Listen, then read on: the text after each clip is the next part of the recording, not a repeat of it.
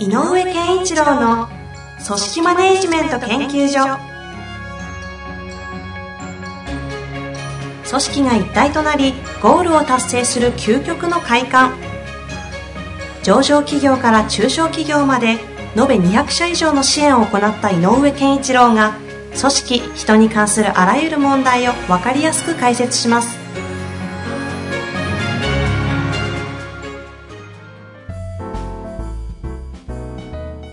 こんにちは、遠藤和樹です。井上健一郎の組織マネジメント研究所。井上さん、本日もよろしくお願いいたします。よろしくお願いします。さあ、今日も質問来ておりますので、はいご紹介していきたいと思います。えー、っとですね、この方、会社の規模感がわからないんですが、はいはいえー社長さんのようです。はい。評価制度を導入しましたが、はい。評価者が納得いっていないようで、評価をしてくれません。はい。どのように評価者にやる気を持って評価を進めればよいのでしょうか、はい。ご教示くださいということですはいね。。なるほど。ありそうであありそうな、時たまありますよね。はい。新しい評価制度入れたけど、評価しない人とかね。なんでやんなきゃいけないんだと。うん。あのー自己評価なんかもね、全く無印で出してきたりとかする人もいますからね。私でやんなきゃいけない昔やってましたけどね、それ。そうそう。とかね、あの、俺ってつけて帰ってきたりね。うんうんうん。で、えっ、と、やっぱり、普通に綺麗に言えば、評価の目的が浸透していないうんっていうことなんですが、うん。うん、やっぱそうですよね。うんうん、やっぱりりですねはいうんまあ、ここなんでしょう。はいただ、えっ、と、社長さんがどういう目的で評価制度を入れてるのかっていうのは一つのポイントなんで、なるほど。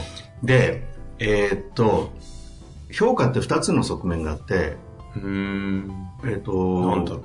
やっぱり成長という側面と、はいはい。から、えっ、と、会社が組織として、えー認める貢献、価値度合い。うんうん。を、えー測る。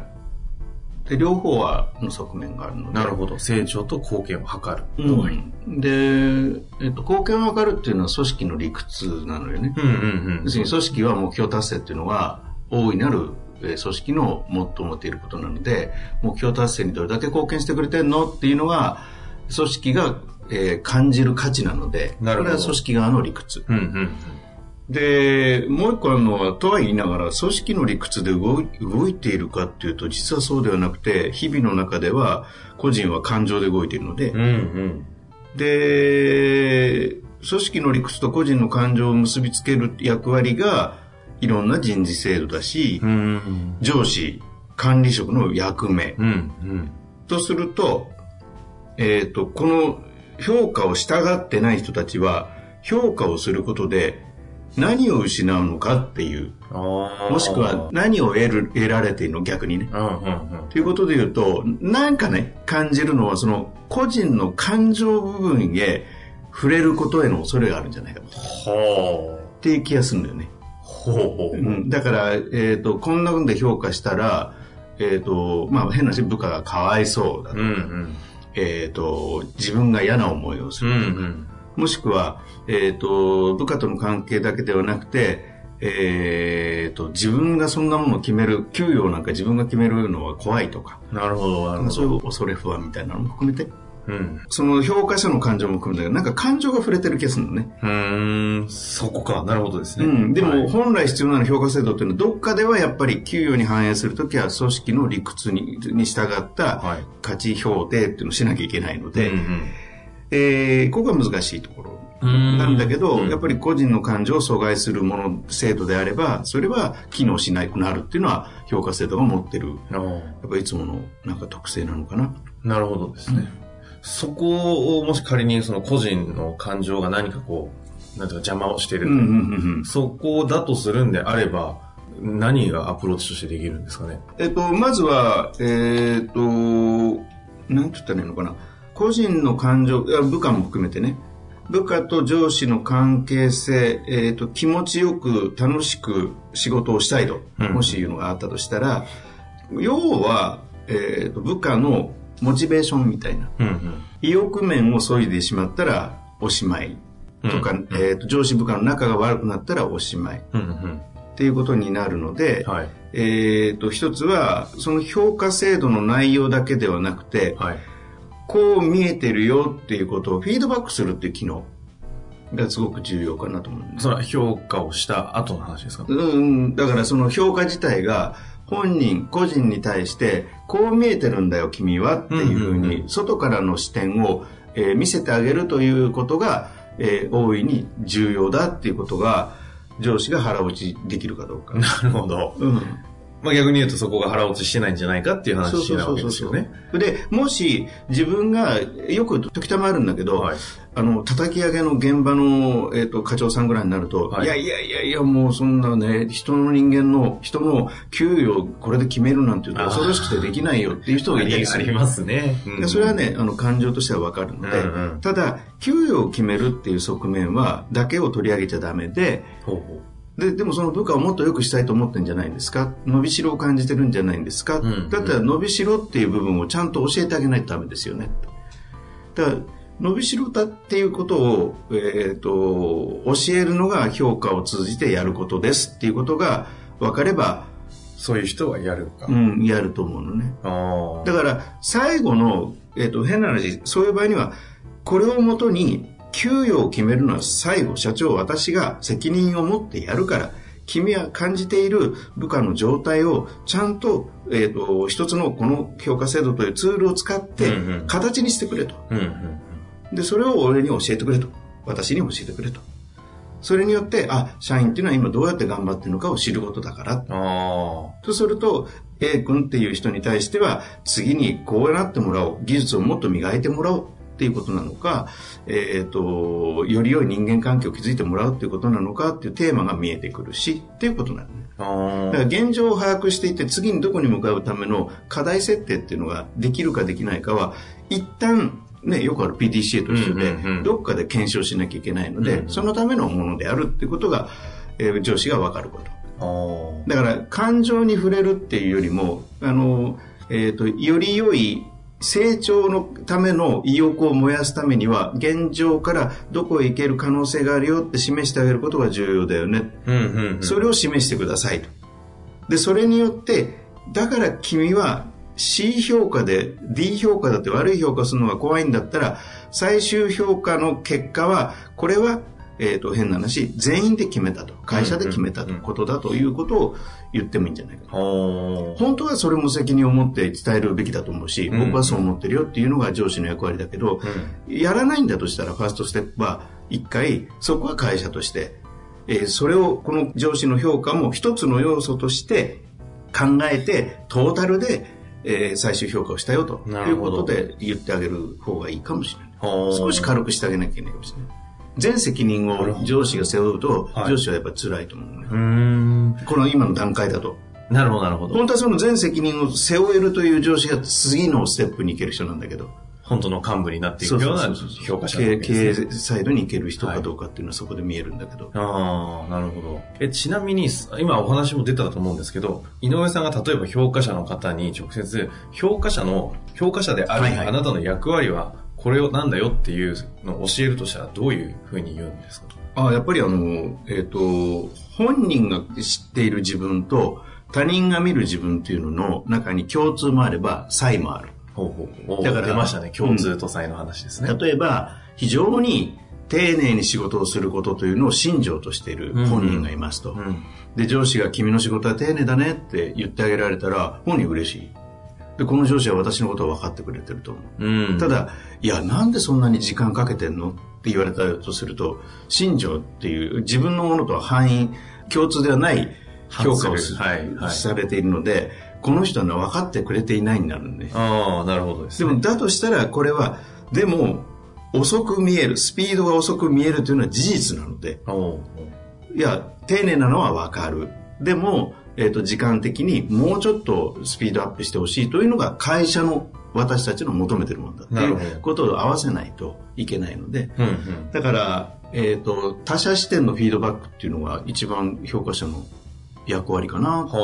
他者視点のフィードバック。うん。じゃあ現状をちゃんと見てあげるっていうだけではなくて、それをちゃんと伝えるってことも、そう、伝えなければ意味がない。ああ、そうか。伝えなきゃ意味ないのか。うんうんなるほど。で、伝えるために、えっ、と、評価制度がツールとしてあると思った方がいい。あつまり、えっ、と、総合評価で A, B, C, D, E をつけるんだよって言って、つけられなくなくはないと思うのね。なるほど。そうですね。例えば僕のことをね、えっ、と、例えば僕は上司で遠藤さんの。はい。遠藤さんって、うーんと、彼はこ今期は C 評価だなって、もし言ったとしたら、で、A 評価だなのもいいけど、全部ね、あの、あるわけよね、感覚として。だからそれを伝えるときに、いやさ、あのーここのとこちょっと期限守んなかったことが多いよねって言われて、でも本人は、いや、何言ってんですかと。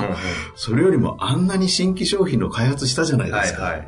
っていう、このズレって言ったら、ねはいあの、それをちゃんと説明できる上司かどうかの上司の力量ってすごい問われる。うん。でもそうじゃなくて、新規開発ということ、新しいアイデアを生み出したということに対しての評価をしています、してないです。もしくは期限を守るということに対しての、っていう、こう、項目としてどのところを見てあげていて、結果っていう、どう感じてるかという、見ている視点を揃えるっていうことは必要。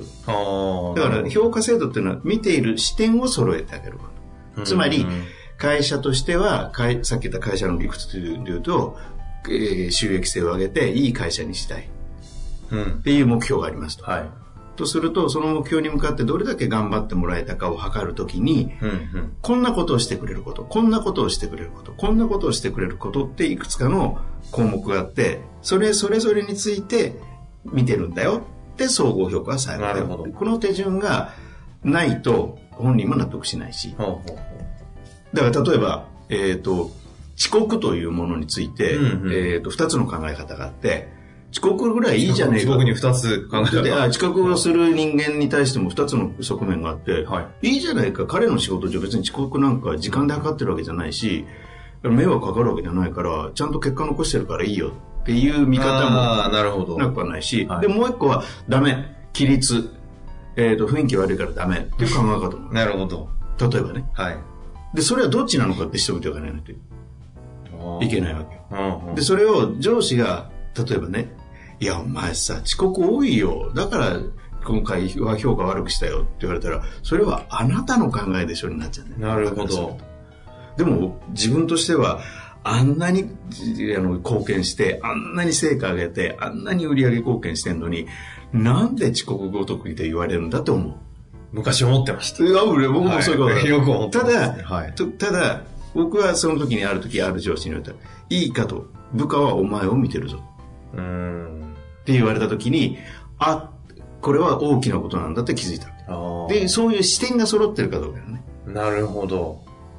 例えばね。それで言うと、今回評価者の方へのうん問題じゃないですか。それで言うと、評価者に対して教えていただきたいっていうことで言うと、えさっきの評価者がやる役割は、え他者視点のフィードバックって言い方されてましたよね。他者視点のフィードバックをした結果、どうなることがいい評価って言えるんですか？えっ、と、他者視点を通してやったことによって、えー、伸びしろだよね。あつまり、どこを改善すればいいのかっていうことと、それから何を、何をもっと頑張ると素晴らしくなれるのかっていう。うんう。うんん。要するに、えっ、と、社員一人の個人の価値として、もっと上げたくないのかいっていう。ほうほうほう。じゃあ冒頭にあったその評価って二つの側面があるよねの個人としての成長って話と組織の理屈の貢献を図るっていう方で言うと、まあ成長個人の方での伸びしろをこう上げてあげることがいい評価。あの、個人の感情意欲を、えー高めるためには仕事なので、仕事人としてより高いレベルに行くためにはこうしようという会話が必要なんじゃないか。なるほど。それをサポートというかこう後押しするためのツールとして評価制度があるよという捉え方ができると。いいわけですね。だからもし評価制度で悩んでる、えーとえー評価しないなってことであれば、評価しないことよりも、場合によっては、あの、何のツールもなしに。自由発言レベルで評価会議やっちゃううん。あの、その人たち集めて、評価の上司を集めて。で、じゃあ、えっ、と、みんなで、えっ、と、人物について、あの、それなりの、えっ、と、人物表を述べてくれと。もうあのフリートークで。フリートークで。ほほんで、えっ、と、じゃあ自分の部下の A 君に関しては、えー非常に積極的で、うんうんえー嫌な顔一つせず仕事をするし、真面目だし、コツコツやってていいんですと。それで、どこももっと良くなるといいの？って言うと、ただちょっとミスが多くてと。う。うんうん。っていうことが出てくるわけです、うんうん総合的にどうなんだろうね、そういうのって。助かってんの？って聞いてあげると、うんうんいや、助かってるってほどではまだないかもしれませんねと。ちょっと不安な部分がありますと。うんうん、じゃあ、それなくしたらいいんだよねと。じゃあ、例えばだけど、A, B, C, D, E っていう段階でつけるとしたら、どこにあるの？うん、まあ、困ってはいないので C ですかねとか、ね、うんうんあじゃあそう、OK、意見として聞くよっていうことを繰り返していくと、自然とこう、その評価にしてることになるので。はいはいはい。じゃあそれを、ここの表現で落としていくようにしようよと。みんな共通のテーマで話せるようにああ、なるほど、なるほど。っていう次のステップで、なのでこの項目を使って、みんな共通の項目を使って話してみよう。はいはい。だから話し合うという場が、をすることの方がいいかもしれない。本来やりたいのは、今おっしゃってたそのフリートークみたいなので、機能するんだったら OK なわけですね。ただそれをうまく活性化するためにも共通のこう視点視点という意味で評価制度を使うっていうだけであって。ああ、なるほど。だから優秀なあの評価者っていうのは、あの会社が出してきてる評価の軸を全部使うことはないよね。自分でちゃんと言えば。広告の開発者の井上さんがそれおっしゃいますか？うん、あの、優秀な人。だって、あの、そういう人たちが考えてることを形にしたのは評価制度、僕らが作ったものなので、だから、あの、代弁してるだけ。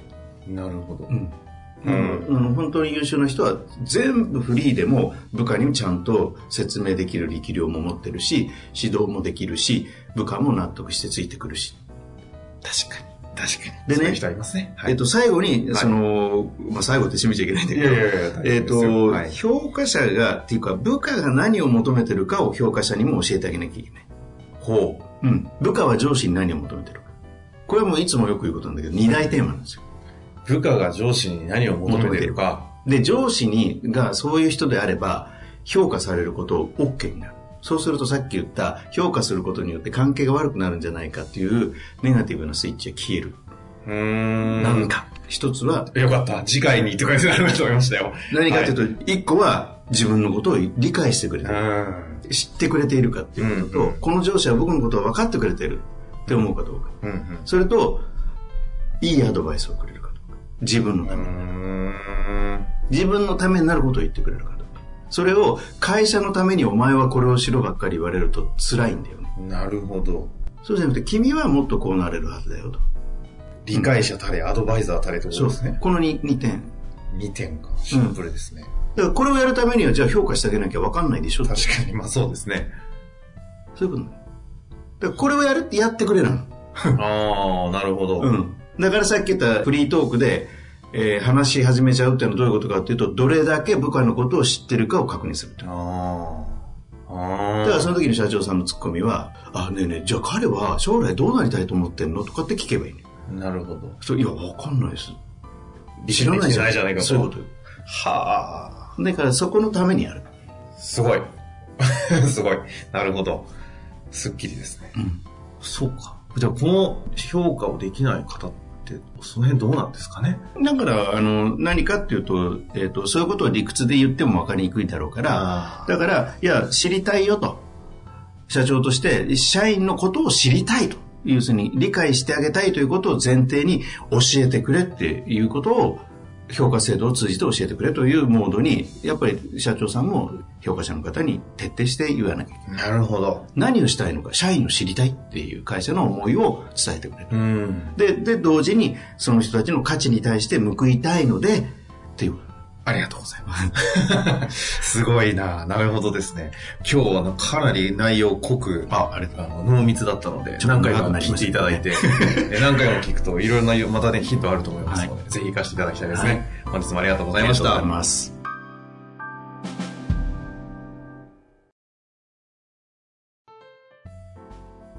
本日の番組はいかがでしたか？番組では井上健一郎への質問を受け付けております。ウェブ検索で人事明快と入力し、検索結果に出てくるオフィシャルウェブサイトにアクセス。その中のポッドキャストのバナーから質問フォームにご入力ください。また、オフィシャルウェブサイトでは無料メルマガや無料動画も配信中です。ぜひ遊びに来てくださいね。